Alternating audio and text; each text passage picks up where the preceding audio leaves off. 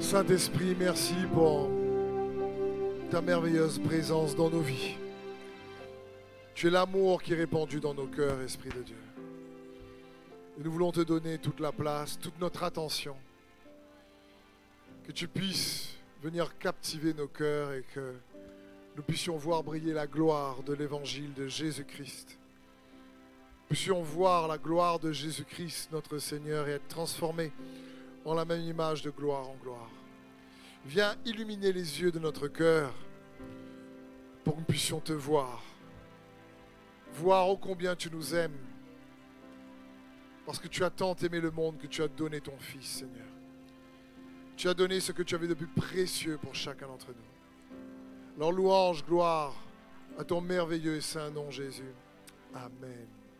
Est-ce qu'on peut juste acclamer le Seigneur, frères et sœurs? Bienvenue à tous, et à tous et à ceux qui nous regardent en ligne, bienvenue. Merci de prendre place.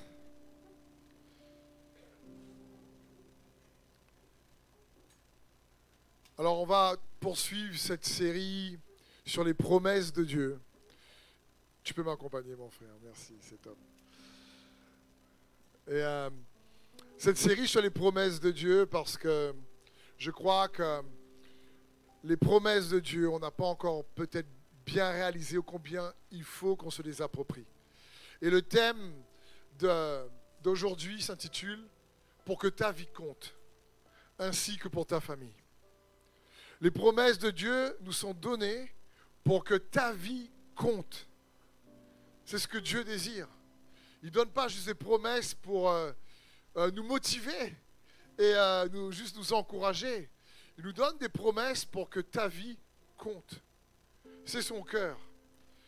Qu'est-ce que c'est triste d'avoir une vie qui, où on vit sa vie et pourtant on aime le Seigneur.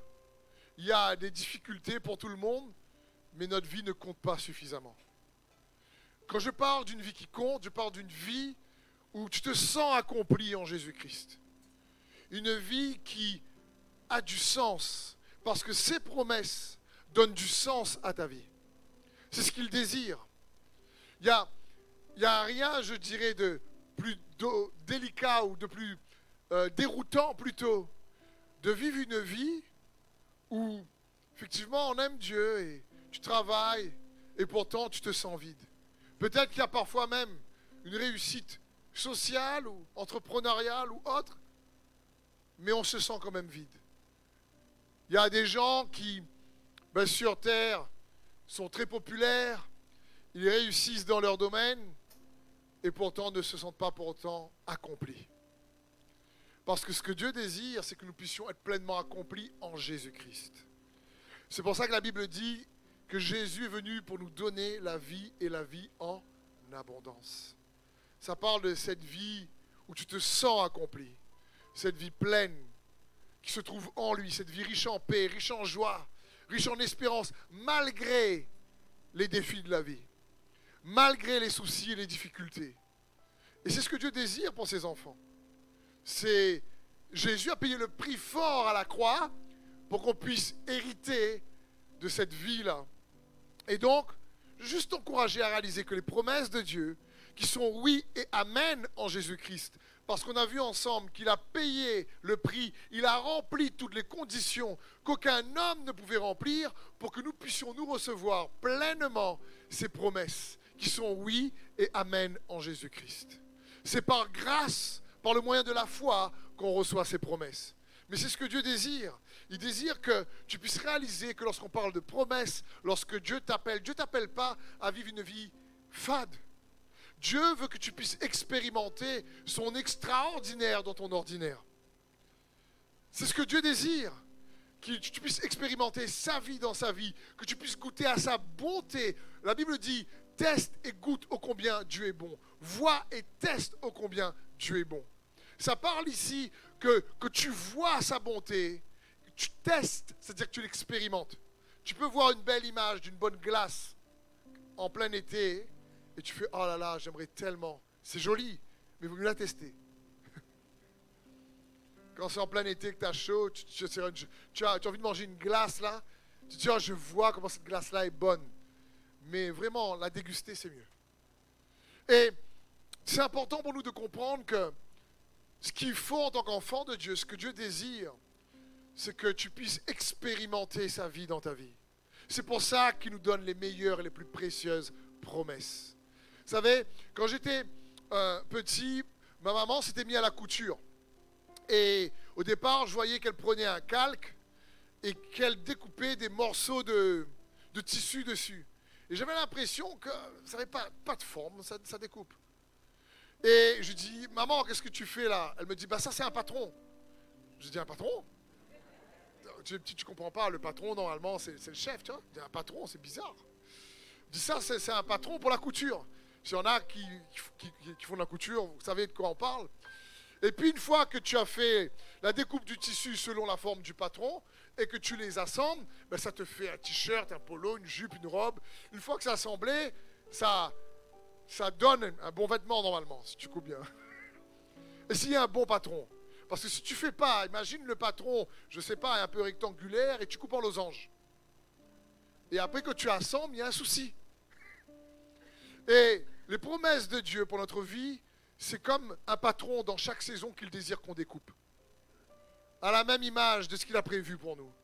Pour qu'à la fin de ta vie, lorsque c'est assemblé, eh ben, tu te dis, waouh, peut-être que c'était dur, peut-être que c'était compliqué. Mais au moins ma vie a compté. Et que tu réalises que vivre une vie en Christ Jésus, c'est une vie qui vaut la peine d'être vécue. Ce n'est pas une vie religieuse ou juste où on vient à l'église, c'est bien plus que ça. C'est une vie d'intimité, de relation, de rencontre par le moyen de la foi dans l'expérience de sa bonté, avec toi, envers toi, pour toi, en toi. C'est ce qu'il désire. Et il est bon pour nous de comprendre ça, parce que je crois qu'un des déficits dans la vie de foi de beaucoup d'enfants de, Dieu, c'est le manque d'expérience spirituelle, personnelle, aimante avec Dieu. C'est parfois, on l'a rencontré quand il nous a sauvés, et on se dit, tu vois, moi, là, il y a 20 ans, là, quand j'ai rencontré le Seigneur, là, il m'a touché. Et puis, on parle de cette expérience qui date qu'il y a 20 ans, ou 10 ans, ou 15 ans, ou je ne sais pas. Alors que ce que Dieu désire, c'est que tu puisses être rafraîchi, renouvelé, en permanence dans la relation de foi que tu as avec lui. Si on a la foi, c'est pas pour que Dieu reste théorique.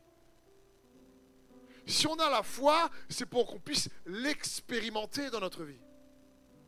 Et, voir, ô combien il est justement pour nous et qu'il vit en nous, Christ en nous, l'espérance de la gloire, nous dit la parole de Dieu. Et la Bible dit que nous, nous sommes créés en Jésus-Christ, nous sommes son ouvrage, créés en Jésus-Christ pour pratiquer les bonnes œuvres qu'il a préparées d'avance. C'est les patrons pour que ta vie puisse compter. Parce que un chrétien, c'est un petit oin. Il a reçu déjà par Jésus-Christ une mesure d'onction. Mais j'ai envie de t'encourager à comprendre que Dieu a plus pour toi, mon frère et ma soeur. Et quand on cherche à réaliser les promesses de Dieu pour notre vie, quand on cherche réellement à marcher dans la destinée que Dieu a pour nous, alors il y a une mesure d'onction supplémentaire qui est déversée, qui est à ta disposition. Parce que pour réaliser ces promesses, il faudra sa force. Il faudra son amour. Il, faudra que ce soit à lui, il faudra sa grâce. C'est comme quand Jésus, qui est Dieu lui-même, fait homme sur terre, 100% Dieu, 100% homme, arrive et quand il commence son ministère, il dit l'Esprit est sur moi, car il m'a oint pour. Quand tu trouves ton pour, alors tu peux savoir une mesure d'onction supplémentaire qui va avec ce pour. Et quand tu, tu, trouves le pourquoi tu es vivant sur cette terre en Jésus-Christ, alors ta vie prend un sens plus profond. Et ta vie compte plus. Parce que Jésus ne t'a pas sauvé pour rien. Il ne t'a pas sauvé juste pour que tu ailles au ciel tout de suite. Il t'a sauvé pour que tu emmènes le ciel tout de suite qu'il soit fait sur la terre comme au ciel, que ton règne vienne. Que les qualités du royaume de Dieu soient manifestes en toi et au travers de toi, déjà comme un avant-goût maintenant. Malgré les difficultés et les défis d'aujourd'hui, c'est son cœur. Et il n'y a rien de mieux lorsque on désire euh, relever un défi, que ce soit dans la foi ou même si on a des défis chaque jour sur le chemin de notre vie, de regarder dans les Écritures les personnages qui ont peut-être eu affaire au même genre de défis que nous. Par exemple, si tu désires plus de sagesse, il est bon de voir comment Salomon, qu'est-ce qu'il a fait pour déclencher cette sagesse que Dieu lui a donnée? Qu'est-ce qu'il a fait pour que Dieu lui dise, demande-moi ce que tu veux, je te le donne? Il est bon à chaque fois de regarder qu'est-ce qu'ils ont fait, de méditer la parole dans ce sens. Et pour mieux expérimenter Dieu, pour pouvoir vivre cette vie qui compte, il y a un personnage que j'aimerais vous encourager euh, à méditer, qui a marqué aussi le cœur de Dieu, c'est Jacob. Jacob a expérimenté Dieu malgré son imperfection. Et aujourd'hui, on va s'inspirer de cet homme de Dieu incroyable. Et j'espère qu'au travers sa parole, vous allez être tous encouragés à goûter, tester ô combien Dieu est réellement bon pour ta vie. Parce que la Bible dit dans Daniel 11, mais le peuple de ceux qui connaîtront leur Dieu, verset 32, fera de grands exploits. Le peuple de ceux qui connaîtront le... Ça parle ici de la fin des temps. Il y en a qui tomberont par la flatterie. Il y en a qui feront placer le plaisir plus que Dieu. Il y en a qui feront placer autre chose avant Dieu. Mais tu dis, mais, ceux, mais le peuple de ceux qui connaîtront leur Dieu se fortifiera et fera de grands exploits. Ça parle ici, quand tu connais Dieu, il y a quelque chose qui se passe. Quand tu l'expérimentes, il y a quelque chose qui se passe en toi. Et Jacob est un personnage incroyable, parce que son nom signifie usurpateur. Le gars n'était pas trop correct. C'est un patriarche, mais il n'était pas trop droit. Et pourtant, il a cherché Dieu. Et j'aimerais que nous puissions nous inspirer de la fougue de Jacob à chercher Dieu ensemble. Dans le psaume 24, il y a un, passage prophétique pour notre temps extraordinaire. Il est dit, qui pourra monter à la montagne de l'Éternel Qui s'élèvera jusqu'à son lieu saint Celui qui a les mains innocentes et le cœur pur. Celui qui ne livre pas son âme au mensonge et qui ne jure pas pour tromper. Il obtiendra la bénédiction de l'Éternel la miséricorde du Dieu de son salut. Voilà le partage de la génération qu'il invoque, de ceux qui cherchent ta face, de Jacob. Quel ici passage extraordinaire. Ça parle qui, qui va demeurer dans la présence de Dieu, qui va pouvoir avoir accès à ses bénédictions et ses promesses. Et là, il dit, celui qui a les mains innocentes, le cœur pur, tu dis, ah ok, c'est des bonnes qualités. Et puis après, tu vois, mais de ceux qui cherchent ta face, de Jacob. Il faut comprendre ici que Jacob est mort il y a des siècles auparavant. Ça ne parle pas juste de Jacob, mais ça parle de sa vie et de comment il a cherché et comment Dieu espère, avant même le retour de Jésus-Christ, de trouver une génération qui va manifester les qualités de Jacob dans leur désir et leur soif de connaître le Seigneur. C'est pour ça que la parole de Dieu parle de cette génération de Jacob. Une église avec un grand E, peu importe les dénominations, mais une église remplie d'enfants de Dieu, de chrétiens, de disciples de Jésus-Christ, qui, comme Jacob, ont bien une qualité, c'est qu'ils cherchent Dieu. Et quand on lit ce passage, je trouve un peu bizarre quand on l'a lu tout à l'heure dans le psaume 24, parce que la Bible dit Celui qui ne se livre pas au mensonge, qui a les mains pures. Et puis il dit Mais celui qui cherche la face de Jacob. Et quand on lit l'histoire de Jacob, il a un peu menti quand même. Le gars est un petit peu menteur, un petit peu manipulateur, un petit peu voleur. A volé le droit d'aînesse de son frère. Et je dis, c'est un patriarche, ça, ben, Calinette. c'est pas possible. Tu te dis, on parle du Dieu d'Abraham, d'Isaac et de Jacob, et que tu regardes l'histoire de Jacob, tu vois le gars est pas trop parfait. Et pourtant, il a marqué le cœur de Dieu à un tel point que Dieu, dans ce psaume 24, parle de la génération de Jacob, de ceux qu'il invoque, qui cherchent sa face. Parce que malgré tous ses défauts, et malgré toutes ses imperfections, Jacob, s'il avait bien une qualité, c'est qu'il cherchait Dieu. Et il ne cherchait pas Dieu de manière superficielle. Il cherchait Dieu dans l'action, dans son temps. Il cherchait Dieu avec tout ce qu'il est pour obtenir les promesses que Dieu avait faites à son père et à son grand-père. Jacob avait bien compris une chose, il savait que Dieu lui avait donné des promesses pour que sa vie compte, malgré les défis, malgré les difficultés, malgré son imperfection, malgré le fait que c'était compliqué pour lui, parfois dans certaines saisons de sa vie, mais Jacob avait cette qualité de vouloir voir les promesses de Dieu se réaliser dans sa vie. Il a cherché d'une mauvaise manière au départ, mais ses motivations de les voir se réaliser étaient justes. La manière de s'y employer était mauvaise, mais il a payé le prix à cause de ça aussi.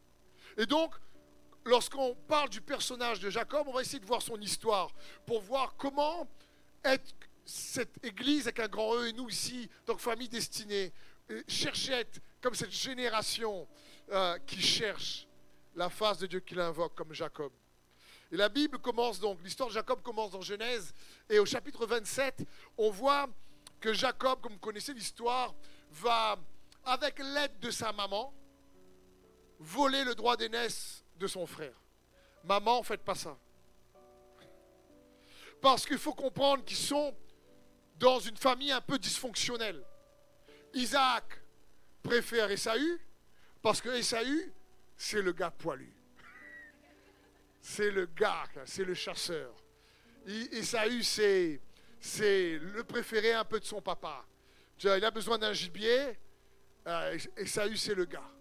Jacob, c'est plus le préféré de sa maman. Lui, la Bible dit, il aime bien rester chez lui. C'est le petit chouchou à sa maman. Maman fait la cuisine, donne-moi un peu de lentilles, un peu de viande. Et Jacob est plus donc du côté de la maman et Esaü du côté de le papa. Les deux font des préférences. Il ne faut pas faire ça, parents. Ça crée des familles dysfonctionnelles. Ça crée des séquelles dans la vie des enfants. Et je sais qu'on va prier s'il faut à la fin pour certains qui ont subi de séquelles parce qu'il y a eu du favoritisme et ça blesse. Mais là, avec l'aide de sa maman, Rebecca, Jacob monte toute une stratégie parce que son père Isaac, qui est devenu aveugle, veut bénir ses enfants et lui, donner sa bénédiction. Et sa maman lui dit, écoute, va mettre une peau d'animaux sur toi, comme ça, quand ton papa va te toucher, il y aura tellement de poils dessus qu'il va croire que c'est Esaü.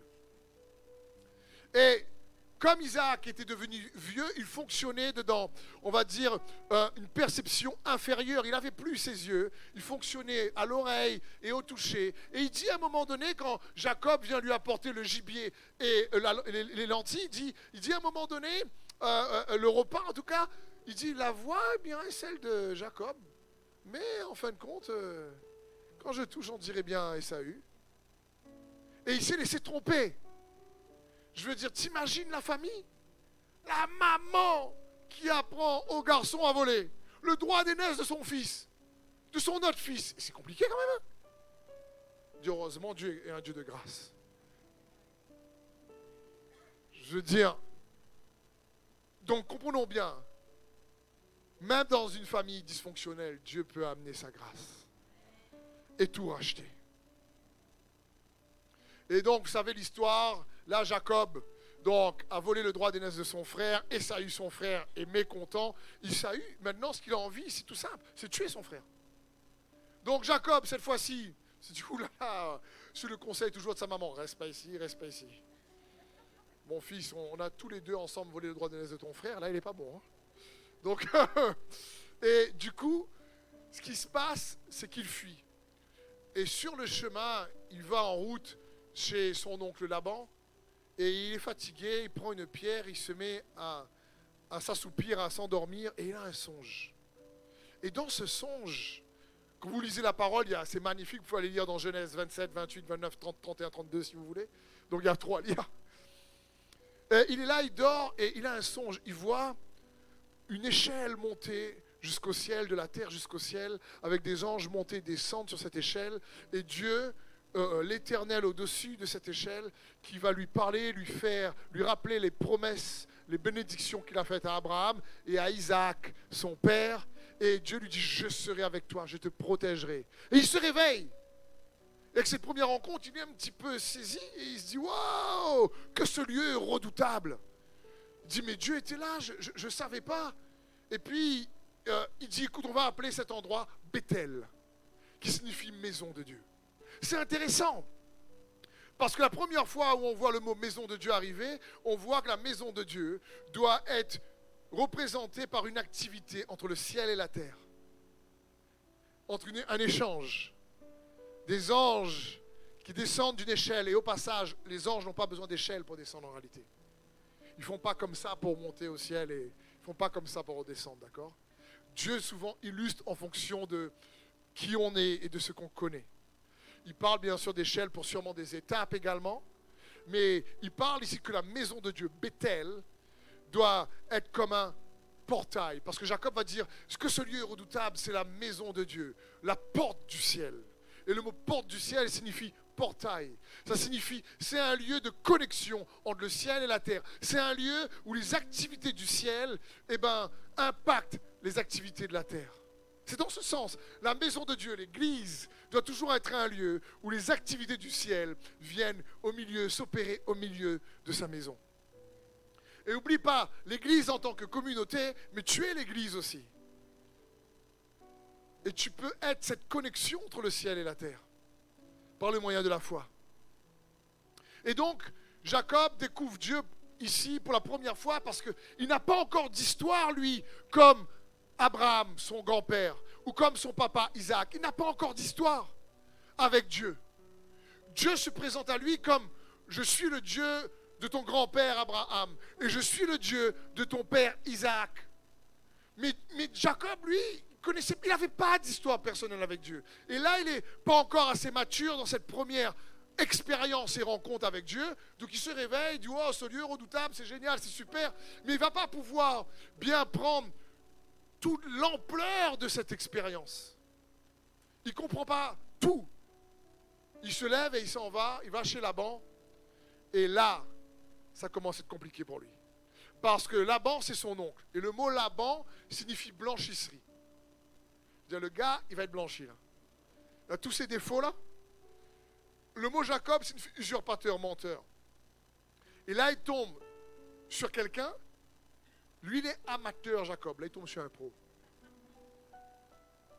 Un pro de la manipulation, l'usurpation, un autre niveau qui lui renvoie en réalité comment il est. Et qu'est-ce qu'il a fait Et ça, pendant des années. Tellement que Jacob tombe amoureux de Rachel, la fille de Laban, et il dit, je peux avoir euh, ta fille pour épouse? Laban dit, ben oui, si tu veux mais il travaille pour moi 7 ans. Et Jacob, la Bible dit tellement amoureux, il dit oui, 7 ans, c'est rien. Tu sais comment on dit la réunion Comment il aime, non Comment il aime 7 ans. Arrêtez quand même. Hein Je dire, on va dire aux jeunes d'aujourd'hui, attends 7 ans. Euh. Et donc Jacob attend 7 ans et la nuit des noces arrive et son tonton Laban, le blanchisseur. Il est passé, ça signifie que Jacob est passé dans une machine à laver, si tu préfères, pour être nettoyé de tous ses défauts dans ces années. Le, mariage, le jour du mariage arrive après sept ans où il a travaillé dur. Et là, pendant ces sept ans, le mariage arrive. Le lendemain, il se réveille. Alors là aussi, c'est un mystère. Parce que je veux bien qu'il n'y ait pas d'électricité auparavant. D'accord? Je veux bien, je veux bien. Mais les bougies existaient. Les lampes à huile existaient. Donc, je dis, comment se fait-il que Jacob n'a pas compris que ce n'était pas Rachel? Ils n'avaient pas la même voix. Parce que quand il se réveille, il voit qu'il s'est marié avec Léa, la grande sœur. Et j'imagine euh, Jacob le matin, couffé là-haut. Et puis Léa qui répond, ok, pas moi. Ah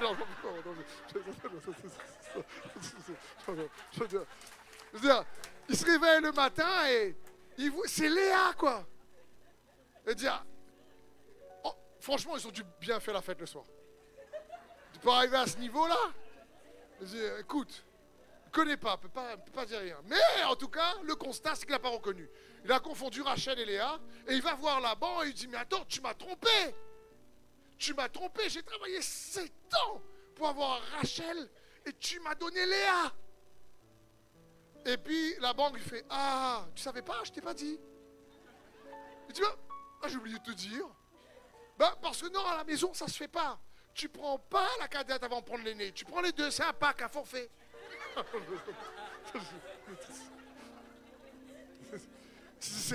Tu prends les deux. Il dit d'abord tu prends l'aîné et après tu as la cadette. Ah ben Jacob dit ah ben non, non je pense pas que tu m'as dit ça. Je t'ai pas dit, t'es sûr? Et puis Laban dit c'est pas grave Jacob, écoute, ça fait rien. Moi je- ça me dérange pas de te donner les deux. Par contre on travaille 7 ans. 14 ans Je veux dire le gars s'est fait rouler quoi. Mais il s'est fait rouler par là un pro. Et ce que lui il avait fait à son frère, comme on dit, tu- des fois tu. Bah oui, tu récoltes ce que tu sèmes. La Bible dit qu'il sème le vent, récolte la tempête. Aïe, aïe, aïe. Ben, il, a, reçu un peu de tempête, le pauvre. Je veux dire, 14 ans, quoi, je veux dire, franchement. Être trompé par la banque, c'est dur, et à un moment donné, il en a marre. Mais malgré tout, Dieu est avec Jacob, comme lui a dit. Pourtant, Jacob sait qu'il n'est pas parfait. Sait qu'il ne mérite pas et son troupeau commence à grandir et, Laban voit en plus que Dieu avec Jacob quand même. Mais Jacob, Laban est tellement fourbe qu'il s'en va de chez Laban parce que Dieu lui dit maintenant tu retournes dans ton pays et tu repars chez toi, là d'où tu es sorti. Et il ne dit pas à Laban, pareil, il fait un peu en cachette parce qu'il se dit, oulala, là, là, là. Euh, Laban a changé au moins dix fois son salaire, un coup c'est blanc, un coup c'est noir, un coup c'est gris, un coup c'est vert. Tu sais jamais qu'est-ce que c'est, c'est compliqué quand c'est comme ça. Je ne sais pas si vous avez déjà des fois eu affaire à ce genre de situation. On te dit blanc, on te dit noir, on te dit vert, on te dit jaune. À un moment donné, tu ne connais plus. Et Jacob avec Laban, c'est un peu comme ça. Et il s'en va, il fuit. Et là, sur le chemin, il commence à rencontrer les serviteurs d'Esaü, son frère, qui voulaient le tuer. Et la Bible dit là, il est épouvanté. Là, il a peur. Jacob est effrayé. Et là, il se dit, purée, Seigneur l'Éternel, tu as été vraiment bon avec moi. Moi qui ne mérite rien parce qu'il sait comment il était. Dit, j'ai traversé ce fleuve avec un bâton. Et je reviens avec deux camps, des femmes et des enfants, des troupeaux. Moi qui n'avais rien, je reviens aisé, riche. Et aujourd'hui, j'ai peur que mon frère, Jacques, euh, mon frère Esaü puisse me tuer moi ou mes enfants. Tu as dit que tu me protégerais. Et là, Jacob va se mettre à chercher Dieu. La Bible dit que Jacob s'est mis à lutter avec Dieu, avec un homme. Sur le coup, il n'avait pas trop compris que c'était Dieu. Et en luttant avec cet homme pendant toute la nuit, Jacob, à ce moment-là, est touché dans sa hanche avant que cet homme parte. Il dit, laisse-moi partir, le jour arrive. Et Jacob dit, non, je ne te laisserai pas partir avant que tu m'aies béni. Dire Jacob, il, était un fougueux pour être béni. là. Parce que la bénédiction, il l'a cherché. hein. Peut-être pas de la bonne manière, mais il a, il a voulu. hein. Et du coup, Dieu se retourne et lui dit à ce moment-là, ton nom ne sera plus Jacob, mais ton nom sera Israël. Car tu as lutté avec Dieu et les hommes, Dieu et les hommes, pas oublier aussi cette partie-là, et tu as été retrouvé vainqueur. C'est juste incroyable. La bénédiction de Dieu, c'est tout de suite, il change son identité, qui il est. De Jacob, il dit Jacob, tu n'es pas, tu es pas Jacob en réalité. Le vrai toi, c'est quelqu'un qui est un prince pour Dieu, qui cherche Dieu, qui invoque Dieu, qui dépend de Dieu. Je veux dire, les gens t'ont vu à la surface parce que tu es né dans une famille un peu dysfonctionnelle et, et malheureusement tu as pris des traits de caractère et des comportements euh, qui ne sont, pas, sont pas bons, mais au fond de toi, moi, je connaissais celui qui est à l'intérieur. Et celui qui est à l'intérieur, il aimait Dieu, il savait que Dieu pouvait changer sa vie et celle de ses descendants. Jacob avait compris qu'une promesse de Dieu, qu'une bénédiction, celle qu'il a faite à Abraham, celle qu'il a faite à Isaac, avait la puissance et la possibilité d'impacter lui et sa famille pour, des générations et des générations et des générations. Et c'est ça que Jacob voulait. Jacob avait compris qu'une bénédiction, une promesse faite par son papa Isaac, qui avait une histoire avec Dieu, avait beaucoup plus d'impact que si lui-même, il, faisait tout ce qu'il pouvait pour que ses enfants soient bénis. Il avait compris que même si c'est si c'est bien de, de, pouvoir être bien éduqué, même si c'est bien de pouvoir avoir un bon travail, mais ce qui va faire la différence, c'est la puissance, la promesse de Dieu qui est déclarée sur toi et sur ta famille.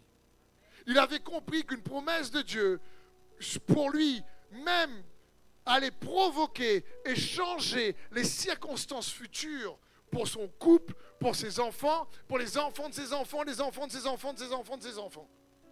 Il avait compris ça. Et ça, ça a plu à Dieu. Parce que pas tout le monde comprend ça. Et Jacob, il voulait ça absolument. C'est pour ça que la Bible dit, quand Esaü est revenu chercher la bénédiction, quand il avait volé le droit d'aînesse, la Bible dit que Esaü a dit, Père, tu n'as pas une autre bénédiction pour moi?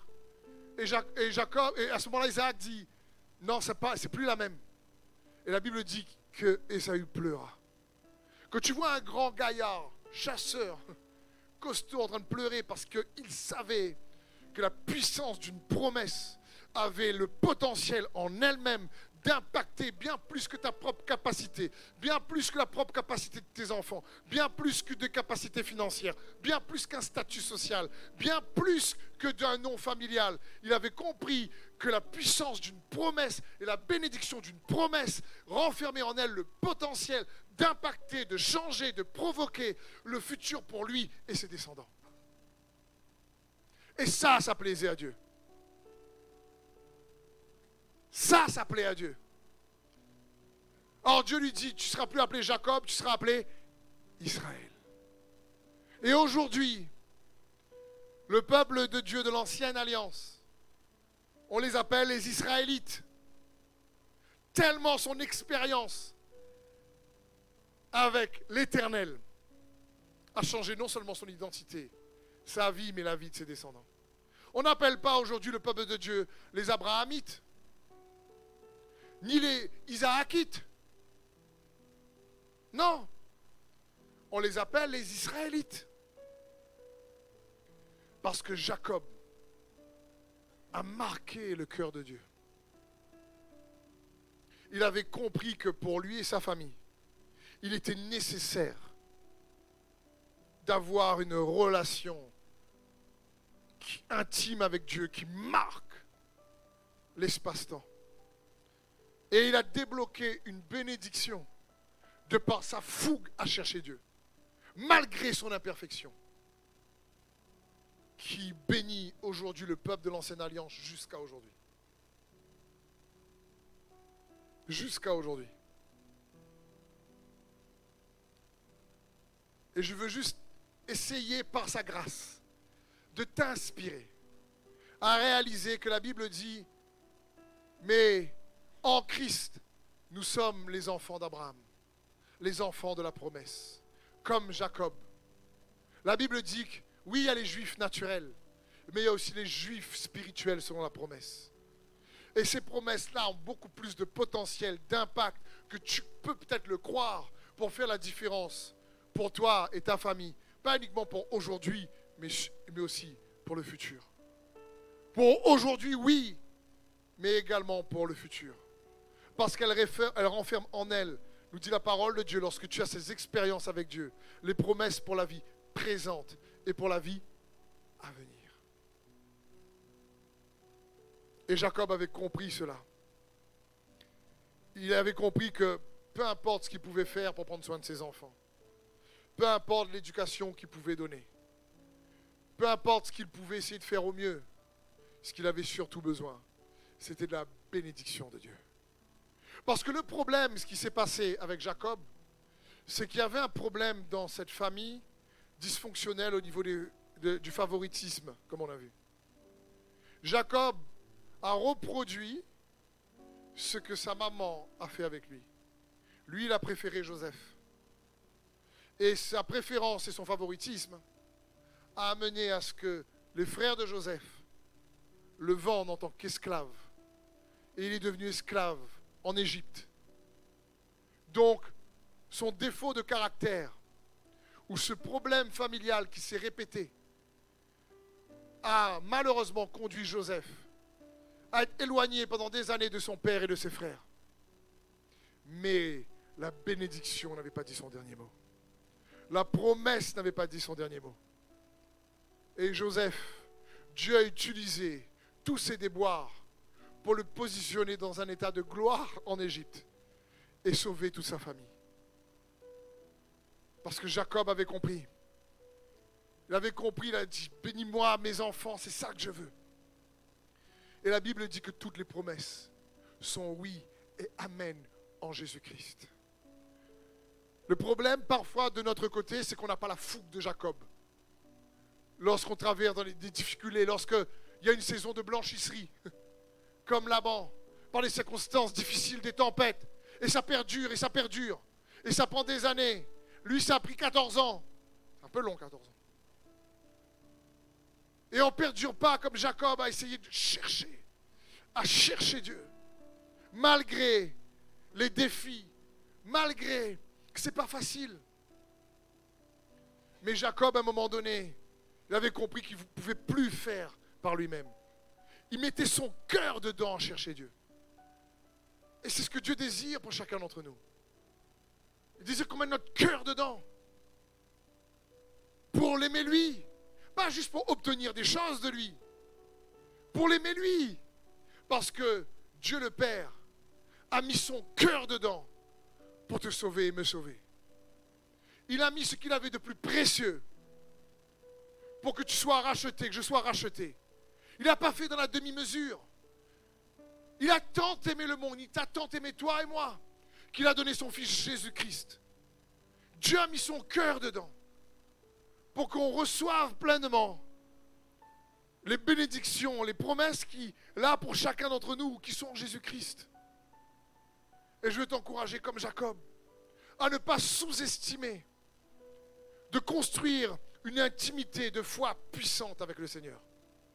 Et de chercher comme Jacob à expérimenter sa bonté, sa bienveillance en permanence malgré les défis. C'est possible. Parce que le cœur de Dieu, c'est que tu sois transformé de gloire en gloire. Et non pas de déboire en gloire. De gloire en gloire. Même si en ce moment c'est peut-être une saison de déboire, Dieu désire la transformer en une saison de gloire. Peut-être que les choses ne changent pas dans les circonstances tout de suite, mais ça change déjà en toi. Et tu es confiant que comme Jacob, tu es choisi par Dieu parce que tu as cru en Jésus-Christ. Et Jésus a dit, c'est pas vous qui m'avez choisi, c'est moi qui vous ai choisi. Quand tu acceptes Jésus comme ton Seigneur et Sauveur, alors, sans t'en rendre compte, il te choisit lui-même en disant, voici mon enfant. Les enfants selon la promesse. Et écoutez ce passage d'impact incroyable dans Isaïe 47, 45, 4, où il est écrit, à cause de mon serviteur Jacob et d'Israël que j'ai choisi, je t'ai appelé par ton nom, je t'ai donné un rang d'honneur sans que tu me connaisses. Vous savez de qui il parle ici? Il parle du roi Cyrus de Perse, qui, allait délivrer de la captivité le peuple d'Israël.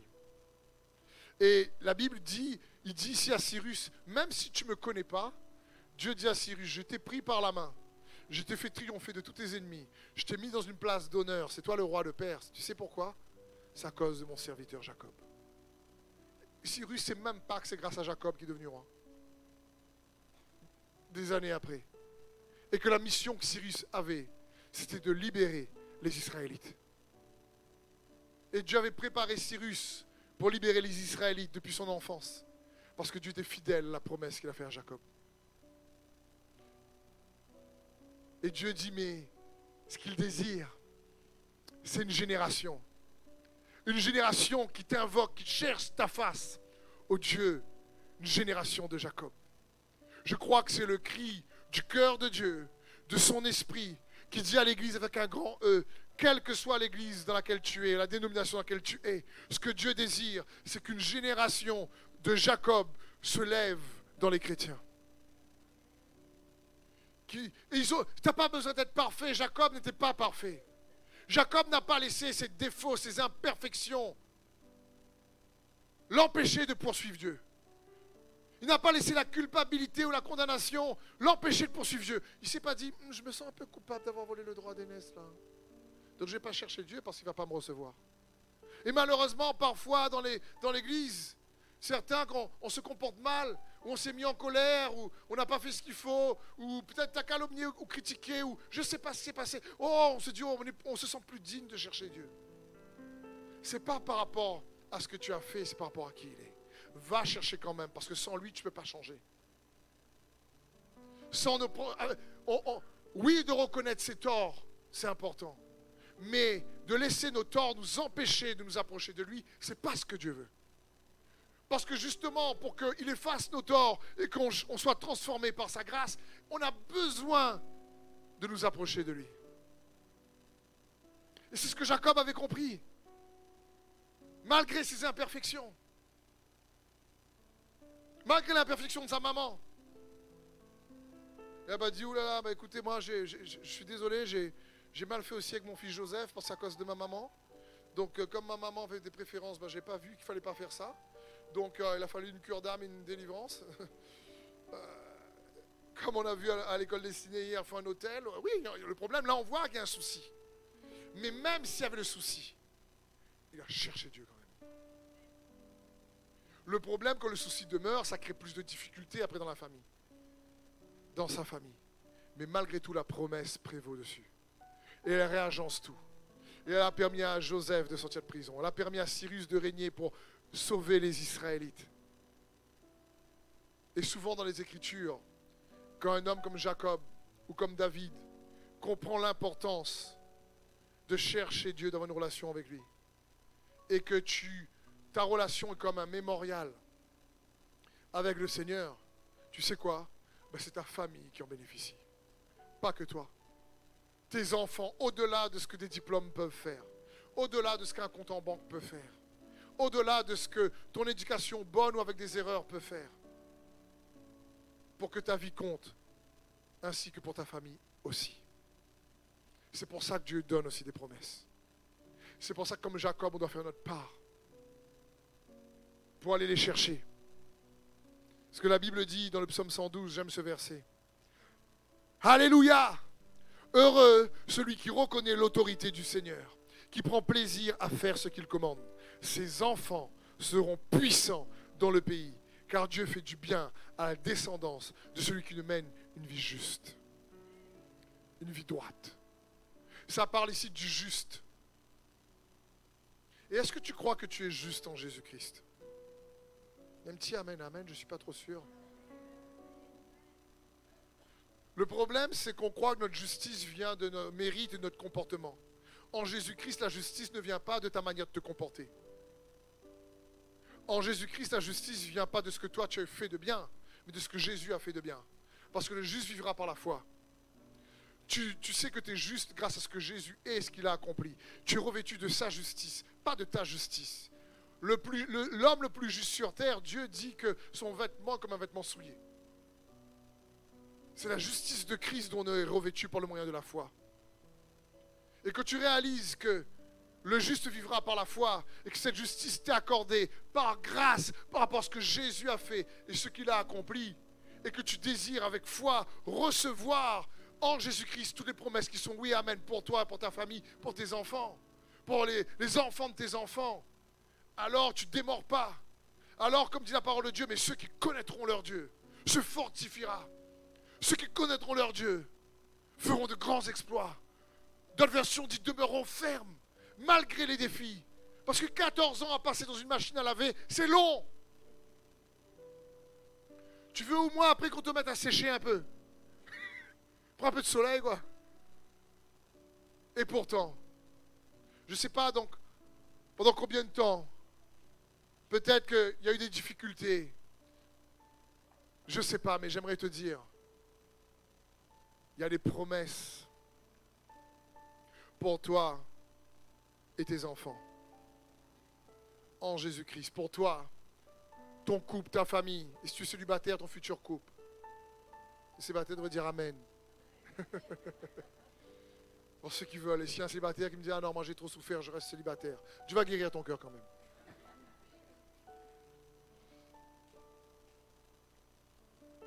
Parce qu'on a un Dieu merveilleux qui nous aime. Dit parce que j'ai choisi Jacob. Alors, c'est pour ça que je t'ai donné une place d'honneur. Il dit ça à Cyrus. On voit d'autres passages en parole de Dieu où Dieu dit, l'Éternel dit, à cause de mon serviteur David. David avait des enfants, des descendants sur son trône qui faisaient n'importe quoi. Mais n'importe quoi. Et Dieu, dans sa bonté, leur dit à chaque fois, à cause de mon serviteur David, eh bien, tu ne vas pas recevoir toute la peine, le jugement que tu devrais recevoir. Parce que je me rappelle de David. Et ici, Dieu est en train de dire, il se rappelle de Jacob. Mais surtout, tu sais quoi? Dieu le Père se rappelle de Jésus. Et de son sacrifice à la croix. Du fait qu'il a pris le fouet, le crachat, que son sang a coulé pour toi et moi. C'est pour ça que même quand on a des défauts, même quand on fait des erreurs, même quand c'est difficile, il dit à cause de mon fils Jésus. À cause de Jésus. À cause du Christ Jésus. Par qui et en qui toutes les promesses sont oui, Amen. Tu te relèveras. Tu te redresseras. Tu te fortifieras. Tu seras consolé. Tu seras récompensé. Tu seras honoré tu seras guéri. Tu seras réconcilié. Pas parce qu'on mérite, mais parce qu'on croit. Amen. Est-ce qu'on peut acclamer Jésus?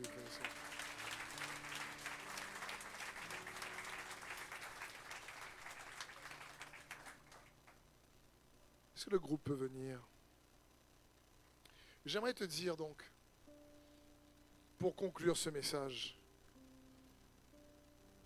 si tu vois Jésus, tu comprends combien tu es aimé. La Bible dit dans 1 Jean 3, 1, Voyez combien le Père nous a aimés. Est-ce que tu vois combien le Père t'a aimé? Est-ce que tu vois combien le Père t'a aimé? Dieu a tant aimé le monde